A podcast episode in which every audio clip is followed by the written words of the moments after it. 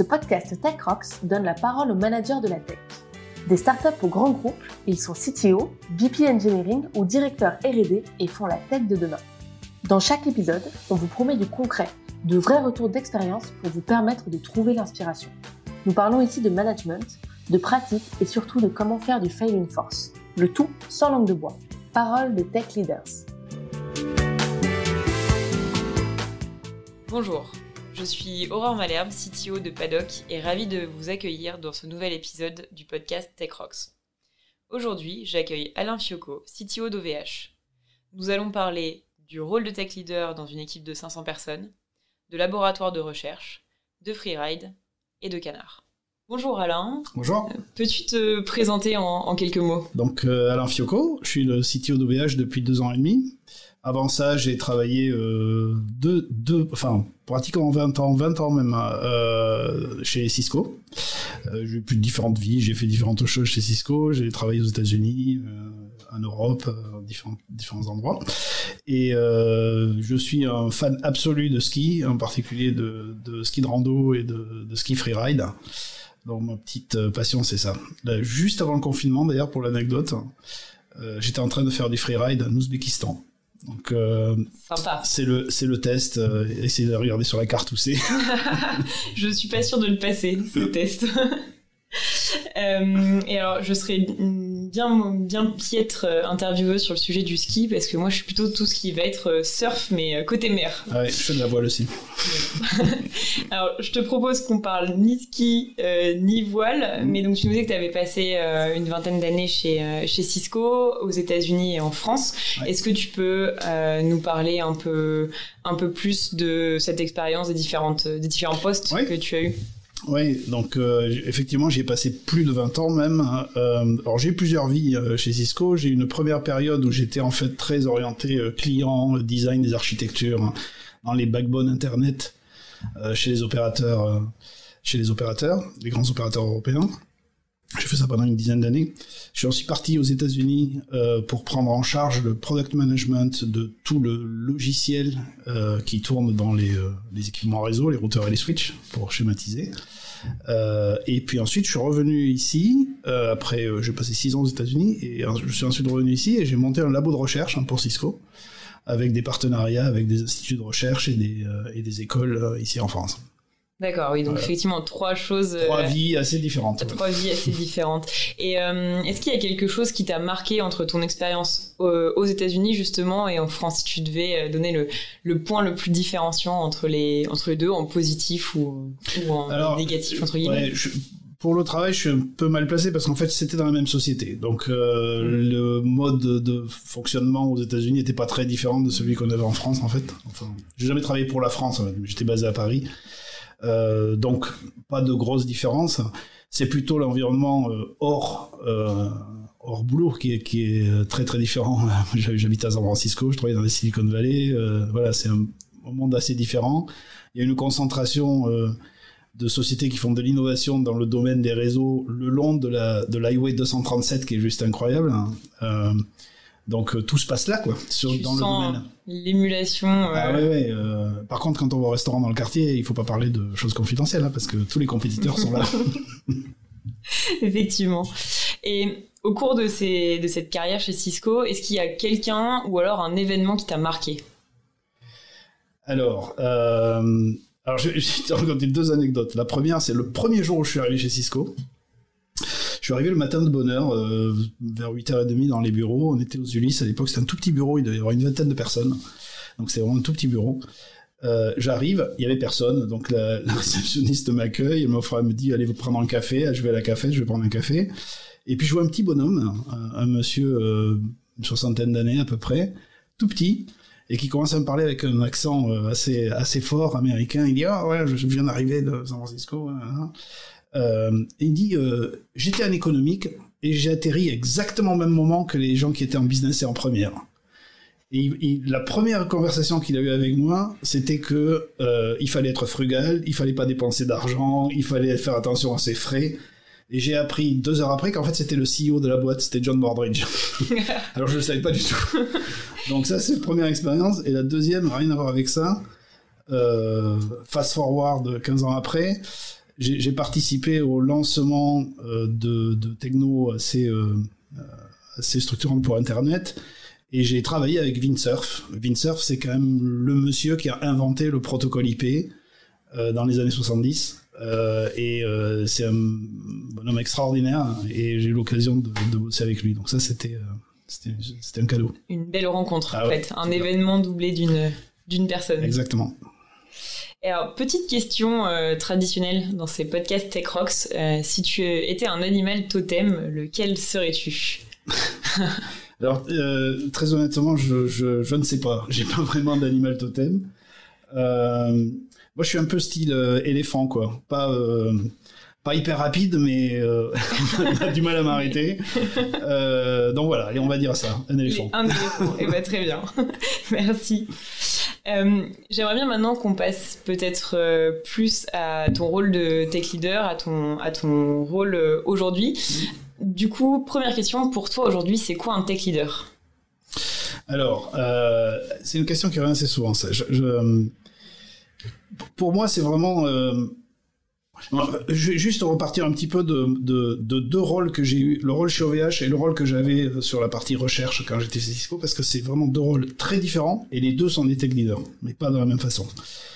Quand j'étais chez Cisco et que je drivais de la recherche, en fait, ce qu'on faisait, c'est qu'on essayait, à partir d'une technologie de base, d'essayer de voir des applications qui étaient euh, assez improbables. Des fois, on essayait vraiment de tirer dans, dans tous les sens pour essayer d'inventer des nouveaux cas d'usage, d'aller pousser ces technos, d'aller faire des euh, des benches, d'aller faire de la recherche autour de ça, de, de modéliser mathématiquement certaines, certaines fonctions.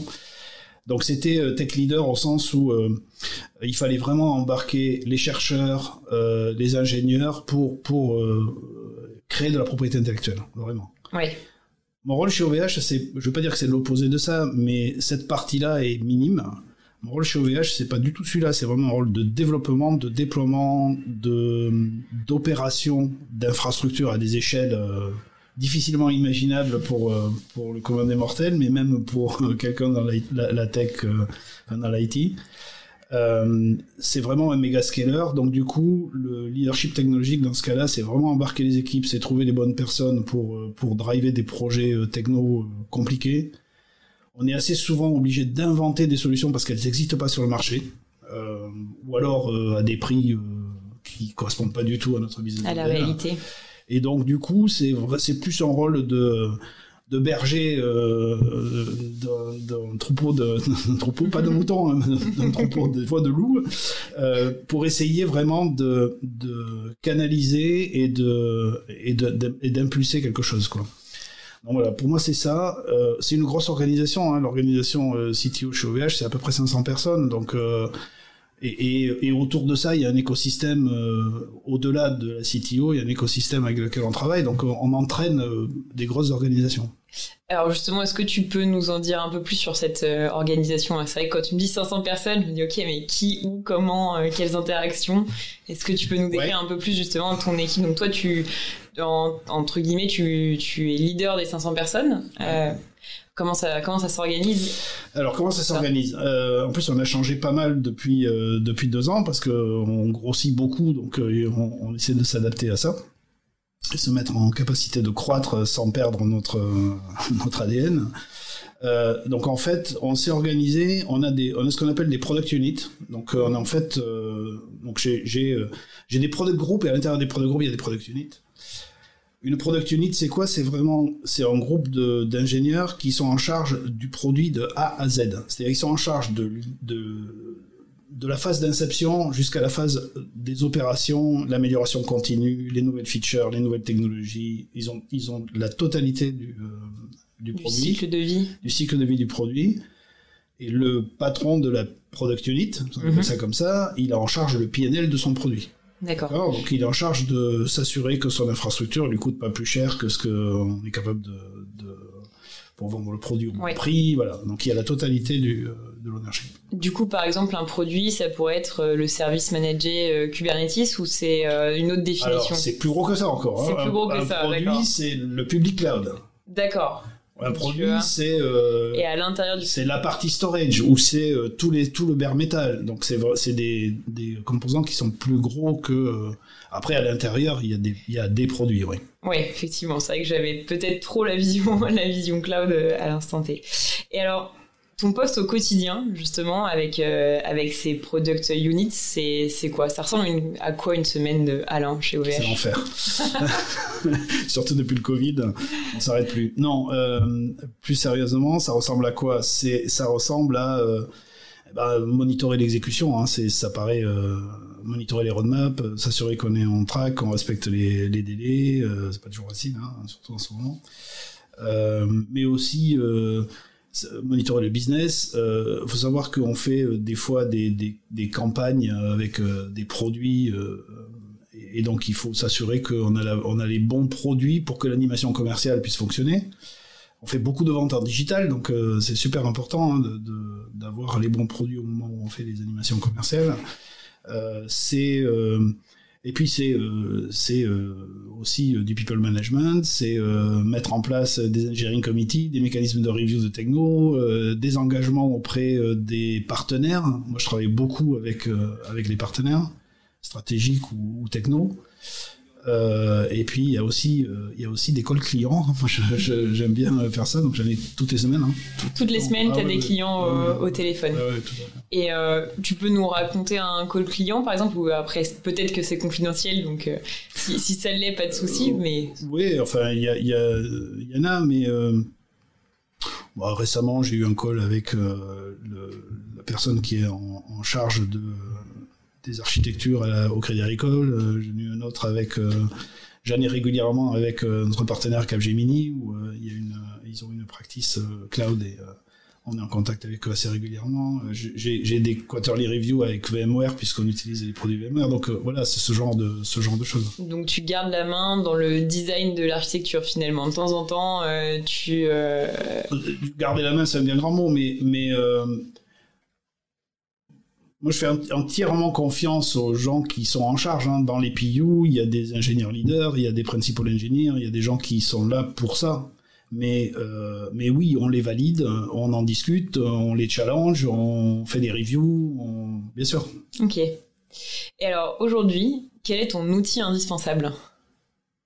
Mon outil indispensable, euh, c'est ma caméra. Depuis, ça fait quatre mois qu'on est euh, plus dans les bureaux. Je passe ma vie avec une caméra sur mon euh, sur mon Mac et, euh, et j'ai une bonne caméra, donc du coup on arrive à faire des on arrive à faire des sessions vidéo pas mal. Elle est devenue ta meilleure amie. C'est devenu ma meilleure amie. Je comprends. Aujourd'hui, si tu avais le temps de faire une chose que, que tu n'arrives pas à faire, mais si on te donnait plus de temps, qu'est-ce que tu ferais? Perso ou ou Ou pro Ou Les- pro. Les deux. Allez, allons-y. les deux.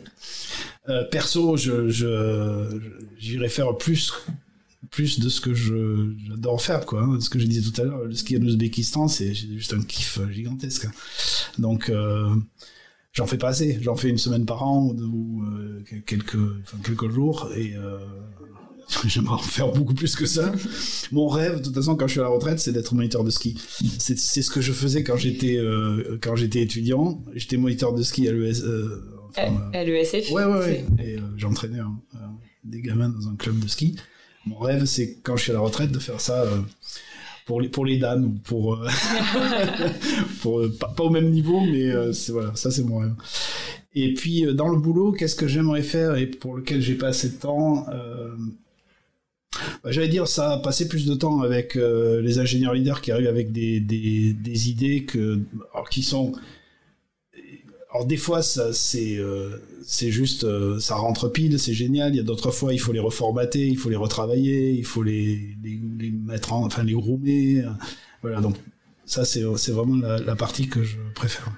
Ok. Et alors, si tu avais justement trois conseils à, donner à tes ingénieurs leaders pour qu'ils se développent euh, encore plus en tant que tech leader, quels seraient-ils Alors c'est euh, pour moi, les gens qui sont vraiment en position de technologie leadership, ils ont deux, euh, facettes super importantes. D'abord, ils ont le- leur, leur expertise technique doit être impeccable, mais ça suffit pas.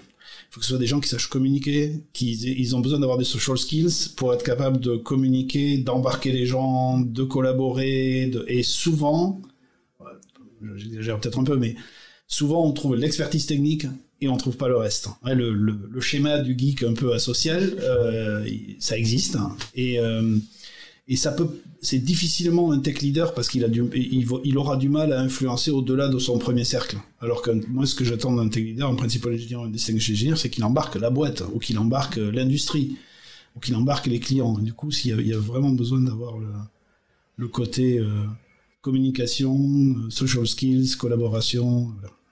Ok, merci beaucoup. Je voulais parler euh, avec toi des événements euh, actuels. Donc, euh, pour, pour, ceux qui nous écoutent, au moment où on enregistre, on est en juin. Donc, euh, on se trouve dans la même salle, mais c'était pas gagné quand on a commencé à parler de ce, de ce, de ce podcast. Pardon. comment le Covid a impacté OVH Alors, comment le Covid a impacté OVH Je, Vu de l'extérieur, ça n'a pas impacté. C'est-à-dire qu'on on est très fiers de ça. On a réussi, on a eu une continuité opérationnelle euh, remarquable, vraiment. Euh, on a continué à proder, on a continué à sortir des nouveaux produits, on a continué à produire des, euh, serveurs en masse, des nouveaux data centers à s'étendre. Donc, vu de l'extérieur, pas du tout. Pas du tout d'impact. Vu de l'intérieur, c'est un petit peu comme les canards quand ils nagent. Hein. Au-dessus de la surface, ça a l'air paisible, mais dessous, il faut pédaler. donc, on a eu on a un avantage chez OVH, c'est que on a une organisation, euh, en tout cas côté produit, qui est déjà très distribuée. C'est-à-dire que euh, les gens, ils travaillent dans des équipes, leurs collègues sont pas forcément dans le même bureau. Donc euh, moi j'ai des équipes qui sont réparties sur trois, quatre sites différents en France et à l'étranger. Et donc toute la journée, euh, les ingénieurs ont un, un, ils sont en vidéoconférence sur des, des, ponts par équipe ou par sujet ou par projet mmh. et ils sont sur ces ponts de visio toute la journée. Ce qui fait que quand ils se sont retrouvés chez eux, bah, ils étaient toujours sur un pont de visio en fait. Ouais. Donc ça n'a pas perturbé énormément le mode de fonctionnement. Euh, là où, il y a, là où ça a été un peu compliqué, c'est que euh, on peut assez bien imaginer, c'est que toutes les opérations faites en remote, il y a des moments où euh, ça crée quand même des, euh, des, challenges. On a eu un ou deux incidents qui ont été un peu, un peu chauds à gérer à cause de ça, du fait que les gens étaient à la maison et pas, et pas, dans, et pas sur un site OVH. Oui. En termes de connectivité réseau, c'est quand même pas toujours la même chose. Et puis l'autre aspect, c'est l'aspect humain. Il y a, on a beaucoup de, il y a beaucoup d'ingénieurs chez nous, ou pas que d'ingénieurs d'ailleurs, qui sont pas forcément dans des conditions idéales pour travailler à la maison. Euh, la maison, il n'y a pas toujours euh, un grand espace, une chambre d'amis, un bureau ou euh, quelque chose comme oui. ça. Donc, euh, il a fallu un peu s'adapter. On a, on a essayé aussi d'aider les gens à s'installer correctement. En, leur, en leur permettant par exemple de, de revenir chercher du mobilier, des, des, affaires, des écrans, des choses comme ça, de façon à s'installer un petit peu correctement. Se créer un vrai Parce que sur la travail. durée, sur les deux premières semaines, c'est pas très grave, mais après, sur la durée, il a bien fallu se, se, se créer un environnement euh, correct. Et après, on a, comme je disais tout à l'heure, au niveau production, euh, on a remarquablement, euh, on a été remarquablement résilient. On a continué à sortir des produits, comme je disais tout à l'heure, avec pratiquement pas d'impact, très très peu de, de retard. Là où là où on a eu un vrai un vrai impact probablement, c'est qu'on a décidé à très très vite en fait quand il y a eu cette crise de créer un programme qu'on appelait Open Solidarity et qui consistait à dire si euh, vous êtes une, une, société qui fournit des solutions de collaboration pour la continuité du business des, des entreprises ou des PME, des solutions d'éducation à distance ou bien des solutions qui ont à voir avec la santé, si vous les fournissez gratuitement, nous on vous fournit l'infra gratuitement. Donc on a démarré un programme euh, assez ambitieux et en l'espace de, vraiment de trois fois rien de temps, de quelques jours, on avait le programme en place. On a commencé à travailler avec euh, les sociétés qui par exemple fournissaient euh, les espaces numériques de travail pour les pour les, jeunes euh, dans les écoles. On a, multiplié par 100, par 100 leur capacité parce qu'on peut imaginer que c'était prévu pour quelques dizaines ou quelques centaines d'élèves et il y en a eu d'un seul coup des centaines de milliers voire des millions. Donc ça, on l'a fait. Euh, on l'a fait euh, de façon euh, gratuitement d'abord, mais aussi de façon hyper smooth, quoi, très très fluide. Oui, ok, voilà. je, je, comprends. Et quand on discutait de, de, ce, podcast au, début, on parlait un peu de souveraineté et tu me disais que la perception de la souveraineté euh, par les entreprises françaises avait changé avec le Covid. elle a complètement changé. Jusqu'au mois de mars, la souveraineté, ça voulait dire sécurité. Voilà, les gens, ils voulaient, ils voulaient euh, avoir la maîtrise de leurs données, avoir la maîtrise de leur de leur process, euh, s'assurer que euh, s'ils mettaient leurs données quelque part, ben, ils, en avaient le contrôle et que un méchant juge américain allait pas venir regarder ce qui se passait. C'était ça la souveraineté. À partir du mois de, à partir de la crise du Covid, en fait, il y a eu ça c'est resté ça, hein, mais il y a eu une autre dimension qui était la la continuité du service. C'est-à-dire que quand on est une société française ou allemande d'ailleurs, hein, parce que la même chose se passe dans les autres pays, hein, faut pas, faut pas croire. Quand on est une société française et qu'on a besoin d'un seul coup d'augmenter la capacité de son système d'information parce que tout est en remote et tout est en digital, bah, il faut qu'on aille voir son, son provider et qu'on lui dise bah voilà, il me faut euh, il me faut euh, augmenter ma capacité de 20%, 30%, 50%, 100%. Est-ce que vous pouvez le faire? Et celui qui est capable de répondre à ça à un moment de crise, ça rend la, solution complètement souveraine. Donc nous, là, là-dessus, on a été, euh, on a été fortement sollicité euh, par des entreprises françaises, mais aussi le secteur public. Mm-hmm. Et on a répondu présent, et ça a vraiment changé la perception de la souveraineté. D'accord. Sans, transition, est-ce que tu aurais un fait euh, marquant à nous partager, euh, que ce soit un, échec ou un, succès, en, quelques mots pour l'instant? Alors, euh, oui, j'en ai un. Enfin, c'est une suite d'événements, mais j'ai eu la chance de participer, d'être impliqué dans le lancement de nouveaux protocoles sur Internet, dans Internet, qui s'appelle IPv6. Euh, ça a été une expérience euh, longue et douloureuse. Hein. Euh, donc il y, a, des côtés négatifs et positifs. Donc on, en discutera plus longuement, je pense, la prochaine fois. Très bien, bah, merci beaucoup. Effectivement, on discutera de tout ça dans le, dans le prochain épisode. Merci beaucoup pour ton temps, pour, pour ce partage d'expérience. Pour ceux qui nous écoutent, n'hésitez pas à nous laisser une note sur Apple Podcast ou toute autre plateforme pour diffuser encore plus largement ce, ce podcast. Merci, au revoir. Merci, au revoir.